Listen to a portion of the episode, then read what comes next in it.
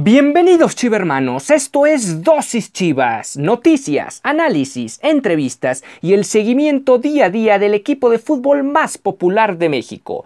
Yo soy Ricardo Romano Corona y diariamente inyectaré tu dosis Chivas. No olvides que puedes sintonizar nuevos episodios de lunes a viernes a través de Spotify, Anchor FM, Apple Podcast, Breaker, Google Podcast y Radio Public. Y sin más que agregar, comenzamos.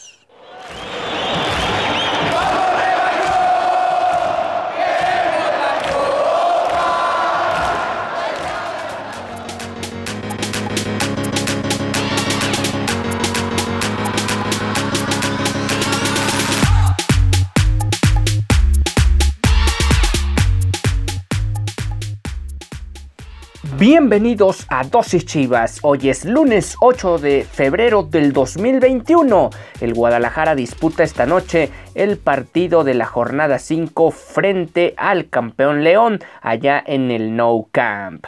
Vamos a tener una previa de este partido, pero antes de comenzar con ello, ¿quieres ser un ganador junto con tu equipo favorito? Regístrate en instabet.mx, realiza tu primer depósito e ingresa el código promocional Dosis Chivas, donde recibirás 500 pesos adicionales para poder apostar en cualquier evento deportivo. Hoy te hago la siguiente recomendación. Si crees que el Guadalajara va a sorprender al Club León, apuesta tus 500 pesos y podrás ganar hasta 2050 pesos. Ya lo sabes, regístrate en instabet.mx y sé un ganador junto con el Deportivo Guadalajara, que hoy tendrá un partido muy muy complicado allá en la cancha de los Panzas Verdes de León. Y para entrar en materia, bueno, hay que resaltar primero, antes que nada, que el Club Deportivo Guadalajara y la Liga BBVA Vancomer eh, dieron a, a, conocer el día 6 de febrero, exactamente el sábado, alrededor de las 8 y media de la noche, que había un jugador un jugador del equipo que eh, había dado positivo a COVID-19. Después ya se tuvo conocimiento que se trata del Chicote Calderón, por lo cual el ex rayo del Necaxa, del Necaxa no podrá formar parte de este partido. Un partido que ya lo sabemos, el Guadalajara este, llega urgido de sacar su primer, su primer triunfo del torneo. Y para León tampoco es un partido tan sencillo, ya que han tenido un arranque un poco lento en el certamen. Si bien es cierto es que tienen un partido pendiente frente a los Rayados del Monterrey también por temas de COVID ese partido tuvo que aplazarse. Bueno, ahora el León llega apenas con cuatro puntos de nueve disputados en su caso y buscará su segunda victoria en fila como local. El último partido se lo ganaron al Atlético San Luis tres goles por uno en este mismo estadio. Por cierto, el Guadalajara va a presentar o va a estrenar nueva camiseta alternativa el día de hoy. Es un azul marino que, dicho sea de paso, fue publicado tanto por la cuenta de Chivas por, como por algunos de sus futbolistas eh, hace casi un mes o hace exactamente un mes, a principios de año, estaban eh, presentando esta indumentaria. Eh, recuerdo específicamente que Irán Mier fue uno de los que mm, fungió como modelo para presentar este bonito diseño de la marca que viste al Guadalajara. Es un diseño en azul marino, tiene los colores azul, blanco y rojo en el centro de la playera, tanto por la parte del cuello como hacia la parte inferior de la misma. Bueno, veremos cómo eh, le va al Guadalajara con esta novedosa playera que seguramente tendrá mucho éxito en mercadotecnia. Y ahora sí, analizando al adversario de esta, de esta noche. Vamos a revisar las tres alineaciones que ha presentado Nacho Ambriz en sus primeros tres partidos. Hablamos que el primero fue con Cota en la portería, Burón, Mosquera, Tecillo y Rodríguez en la línea de cuatro atrás, Godínez, Rodríguez, González y Ramírez en el medio campo y adelante Nico Sosa con Dávila. Este fue el once que presentó el cuadro de Nacho Ambriz en la derrota que tuvieron 2 por 0 frente el actual finalista del Mundial de Clubes. Hablamos de los Tigres de la Universidad Autónoma de Nuevo León.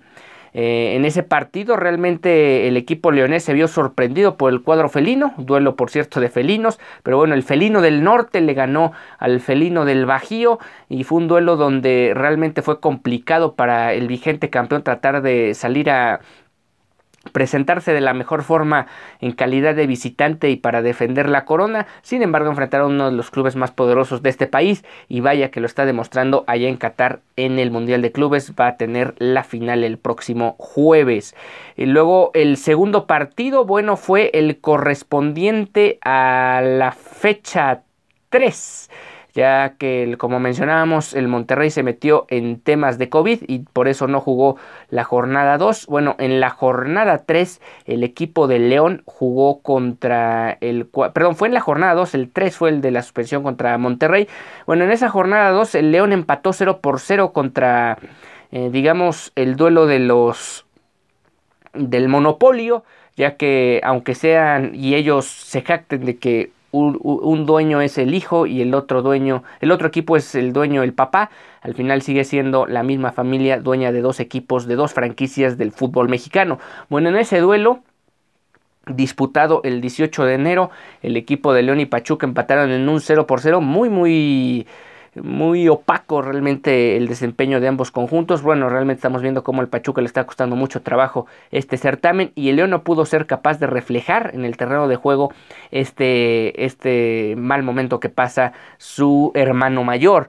Eh, en ese duelo apareció Blanco en la portería, Ramírez, Barreiro, Mosquera y Tecillo en el medio campo Campbell, Rodríguez, Montes, Meneses, Gigliotti y Dávila. Realmente este segundo once que presentó el cuadro leonés se acerca más a lo que vimos al final del torneo anterior, prácticamente es el mismo cuadro el que llevó a este equipo a conseguir su séptima corona y de alguna manera esto es más o menos lo que debemos o en su mayoría es lo que debemos esperar hoy del, del adversario ya que debe buscar y sobre todo más que el parado táctico el sistema de juego que tiene implementado Nacho Ambriz con este equipo que realmente es muy complicado primero arrebatarles la posesión del esférico y después tratar de contrarrestarlos cuando se te vienen al frente. Veremos cómo lo presenta hoy el Guadalajara. Por cierto un duelo que lo sabemos le genera muchas dudas a la afición rojiblanca. Hay quien dice que es un ultimátum para Víctor Manuel Bucetich. Yo no lo veo así. También el partido es de alto voltaje es muy complicado que Víctor Manuel Bucetich hoy saque el triunfo.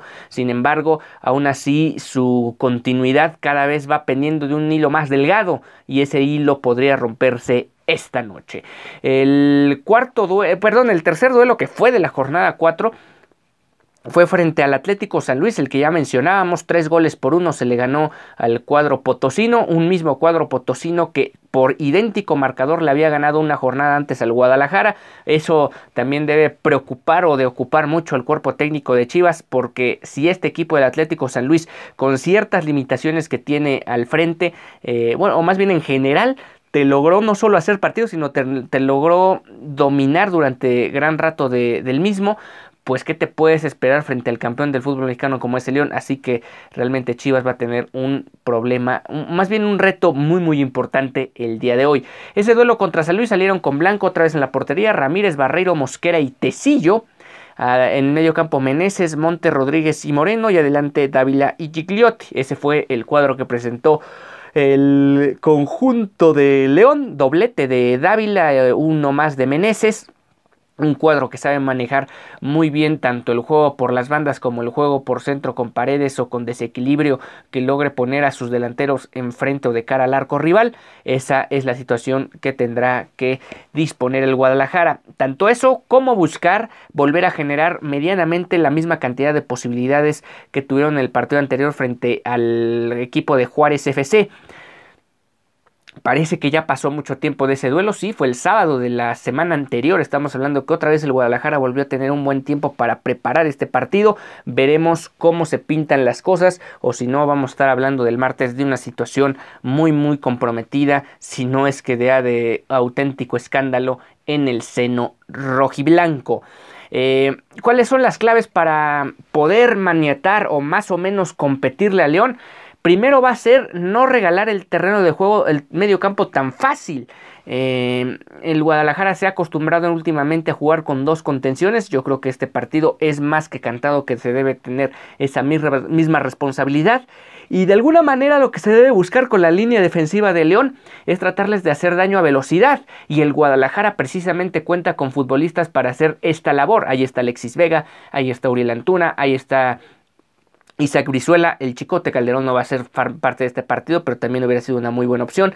El mismo JJ Macías, más allá de que hay quien lo critica, lo teníamos con nuestro invitado hace algunos días, es un jugador que le cuesta trabajo a lo mejor ser parte de la elaboración del juego y a lo mejor se convierte más en un definidor que otra cosa. Sin embargo, tiene la velocidad como para ser el que finiquite estas jugadas que puedan presentarse al frente. Otro punto muy muy importante es tratar de no caer o en la medida de lo posible no caer abajo en el marcador porque ya sabemos cómo le cuesta a este equipo venir de atrás y tratar de remontar a eh, déficit y más cuando estás enfrentando un equipo que lo que mejor hace es tener el balón y cuando tienes el balón puede ser la mejor forma de defenderte.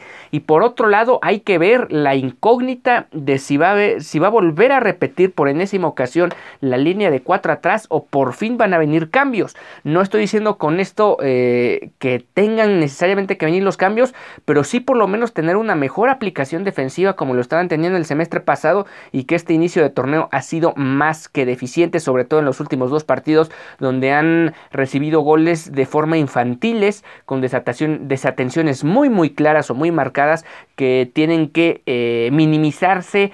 Eh, lo más que se pueda en un partido donde prácticamente el margen de error es nulo. Pues veremos, veremos si el equipo del Guadalajara finalmente saca los tres puntos. No sé si de forma brillante o de forma efectiva, pero algo tiene que hacer el Guadalajara para ya conseguir la victoria en el 2021. Y en el caso contrario, las subs de, Chivas, la sub 17 y la sub 20, van a tratar de mantener una hegemonía que tienen frente a los cuadros de las panzas verdes. El primer partido será, bueno, depende a qué hora estén escuchando esta emisión, pero es a las 9 de la mañana de hoy lunes, eh, ese de la sub-20. El otro partido es a las 11.30 de la mañana, así que si estén escuchando esta emisión antes de las 9 de la mañana o en su caso 11.30 am, podrán ver los partidos a través de Chivas TV. Em, los dos partidos van a llevarse a cabo en las instalaciones de la Casa Club de los Panzas Verdes. Chivas sub-20 viene de caer 0-1 frente al cuadro de Bravos. El Guadalajara sub-20 nunca empatado en la capital que se le conoce como la capital mundial del calzado, suma 5 victorias y 3 derrotas. Eh, también registra 5 perdón, cuatro partidos consecutivos sin perder. Eh, hablamos de tres, tres, triunfos y un empate. Esto incluye visitas y localía. Y en la segunda mejor ofensiva del torneo, ya sabemos que este equipo es una máquina de anotar goles, veremos si lo vuelve a demostrar. Mientras tanto, la sub-17 viene de golear 4-1 a Juárez, eh, ha ganado 9 de los últimos 10 más, 10 enfrentos más recientes frente al cuadro Esmeralda y buscará su segundo triunfo como visitante en este certamen. Eh, marcha invicto con dos triunfos y un empate. Y en cuanto al rival, eh, la sub-17 de la Fiera ha ganado sus dos partidos en casa 3 por 1 frente al Pachuca en la jornada 2 y 3 por 0 frente al San Luis en la jornada 4. Creo que hoy, digamos en caso contrario a lo que vamos a ver con el primer equipo, la sub-17, más bien la fiera sub-17 enfrenta un reto mayúsculo frente a uno de los favoritos del certamen en las categorías inferiores. Y ahora sí, pasando a más información, vamos a hablar sobre el punto que sacó Chivas Femenil el pasado viernes frente a Gallos. Empataron 3 a 3 en la corregidora. Esto dentro de la jornada 5 del Guardianes Clausura 2021.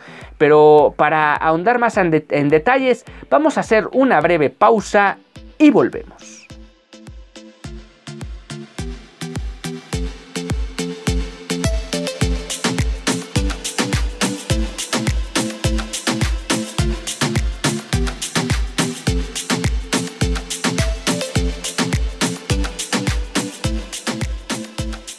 Ya que nosotros al ver un juego nos gusta ponerle un poco de picante al partido.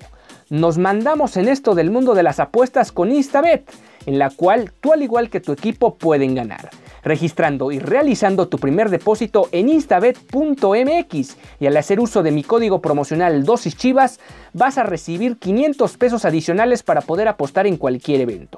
Desde la Liga MX hasta cualquier enfrentamiento deportivo, tú puedes ser el ganador. No lo olvides y apuesta en instabet.mx.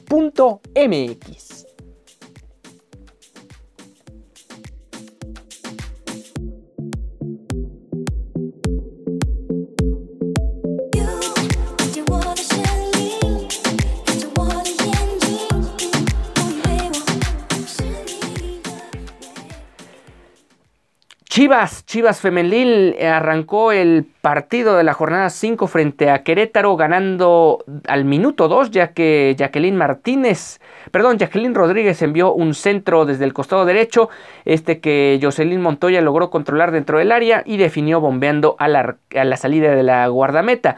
Tuvieron que pasar 20 minutos después de que el partido se trabó después de ese gol tempranero de Chivas y el cuadro de Querétaro logró logró eh, por lo menos tener una aproximación. Sin embargo, no pudo hacerla valer al minuto 20. Al minuto 20.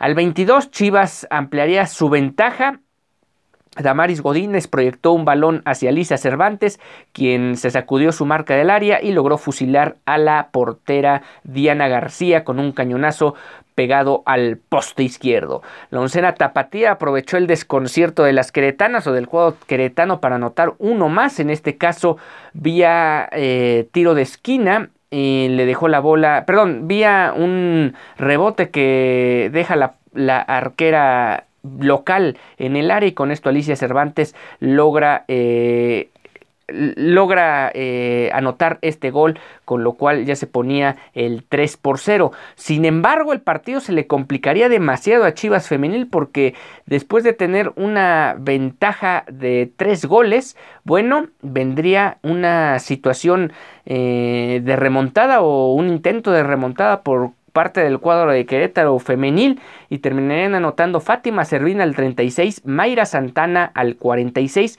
y Lisette Rodríguez al 69. Con esto el equipo que dirige el Chore Mejía dejaba ir una ventaja de tres goles, muy muy complicado que te den la vuelta, eh, más bien que te alcancen en un partido así y lo más grave de todo es que eh, hayas perdido la posibilidad de seguir sumando de a tres en un certamen donde de momento Chivas Femenil se coloca con, cinco, con 10 puntos en la quinta posición del circuito rosa.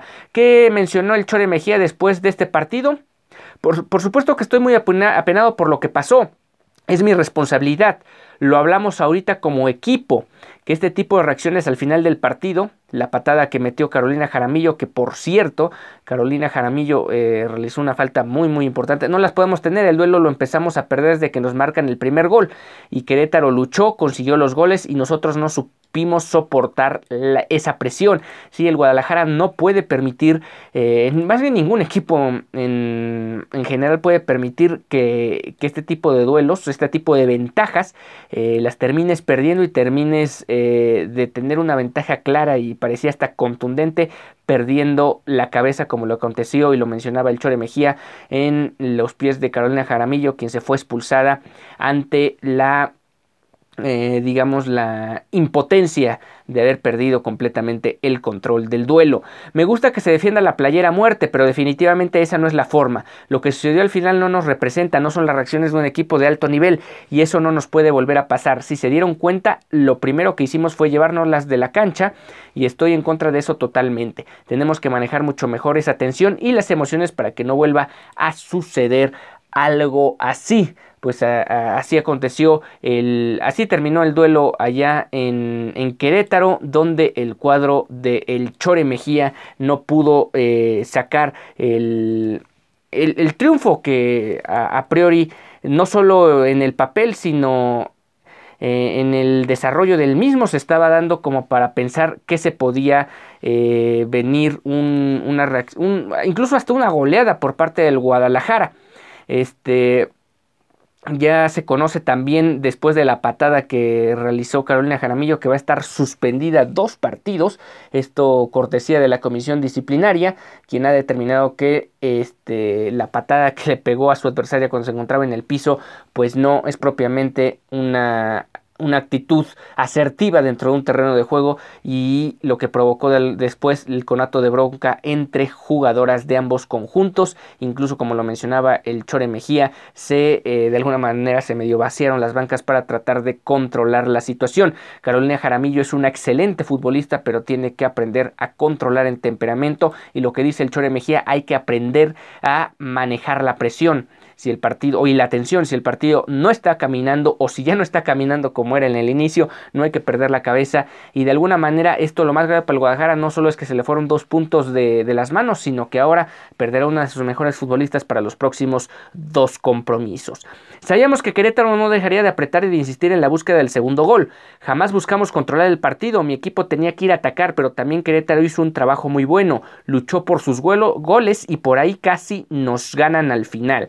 Me parece que el manejo de los tiempos tendremos que mejorarlo. Afortunadamente tenemos muy pronto el siguiente partido para revertir esta situación y poder seguir sumando puntos. Pues sí, el Guadalajara le tiene que dar la vuelta a este partido que fue muy muy complicado, digamos, desde el aspecto mental y lo que va a ser hoy el duelo de la jornada 6, digamos una especie de jornada doble, aunque no hayan jugado propiamente ni sábado ni domingo. Esto, este equipo va a volver a jugar el día de hoy a las 17 horas frente a Atlético San Luis en el Estadio Akron, también tratando de darle completamente la vuelta a esta situación. Después otro partido muy cercano porque juegan el próximo viernes allá en Aguascalientes frente a Necaxa y van a esperar eh, dos semanas para enfrentar su próximo duelo precisamente frente al rival del turno del equipo rojiblanco varonil frente a las Esmeraldas de León en Guadalajara. Pues veremos, veremos cómo se... Eh, ya se parece partido, por cierto, Carolina Jaramillo